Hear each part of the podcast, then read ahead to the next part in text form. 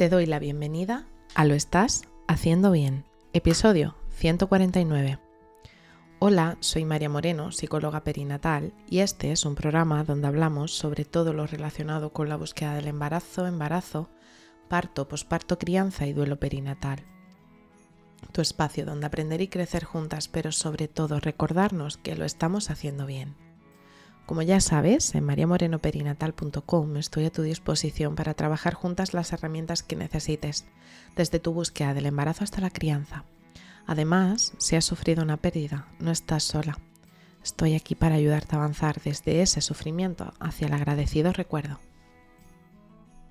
Hoy es jueves 3 de noviembre de 2022 y vamos a hablar sobre la soledad en el posparto inmediato. Durante nuestro embarazo soñamos con verle la carita, con besarle o abrazarle. Cuando pensabas en el parto, imaginabas ese primer encuentro animal, primario, instintivo con tu cría, tu bebé. Y desde ese momento quedaste enamorada. O puede que tardaras un poquito, que también es normal. Pero lo que no te esperabas era lo que ocurriría después. Tu pareja y tú os lo currasteis teníais el mejor plan de posparto posible y aunque tu pareja es maravillosa, tienes la sensación de que hay algo que no cuadra. Y no es solo que hayas pasado un segundo o tercer plano. Pensar que eso podría ser banal, sobre todo a la hora de recibir visitas donde antes todo el mundo venía a tocarte la barriga y ahora todo el mundo viene a ver a tu bebé. Pero es cierto, porque esto es una de las otras de muchas cosas que sentimos en el posparto inmediato. El torrente de emociones, el cansancio, las lágrimas, las risas y esas veces que sientes que el corazón se te va a salir del pecho son cosas que se van sumando y sumando y puedes llegar a sentirte muy sola. Y no es de esa soledad con la que podías sentir en tu adolescencia si alguna vez te hicieron el vacío, o una soledad asociada a la falta de tu pareja. No, esta soledad es muy diferente y muchas veces devastadora. Hay mucha gente pululando a vuestro alrededor. Tienes muchas manos dispuestas a echar una mano si tienes suerte, pero hay comentarios, miradas, expresiones, momentos que haces que te sientan muy sola. Y puedes tener al mejor compañero o compañera del mundo, pero las noches en vela, las horas brujas, los brotes o crisis de lactancia, el no recordar cuándo fue la última vez que te duchaste o cuántos bodies lleva ya manchados hoy, hace que solo tengas ganas de llorar.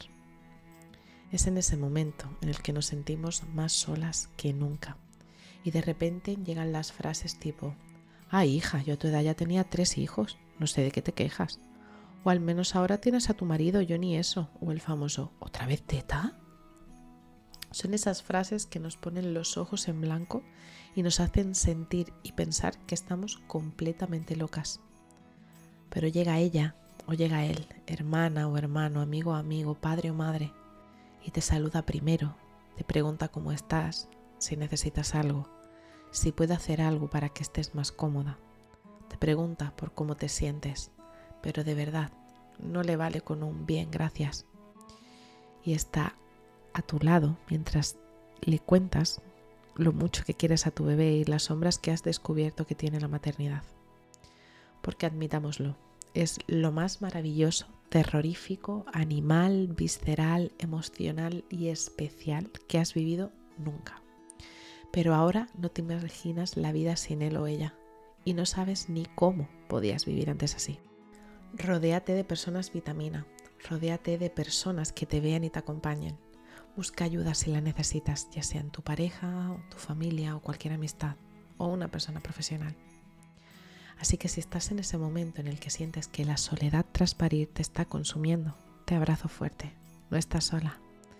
Y bueno, hasta aquí el episodio 149 de Lo estás haciendo bien. Recuerda que puedes ponerte en contacto conmigo en mariamorenoperinatal.com. Gracias por estar ahí, por estar al otro lado nos escuchamos mañana viernes con temáticas relacionadas con el duelo perinatal.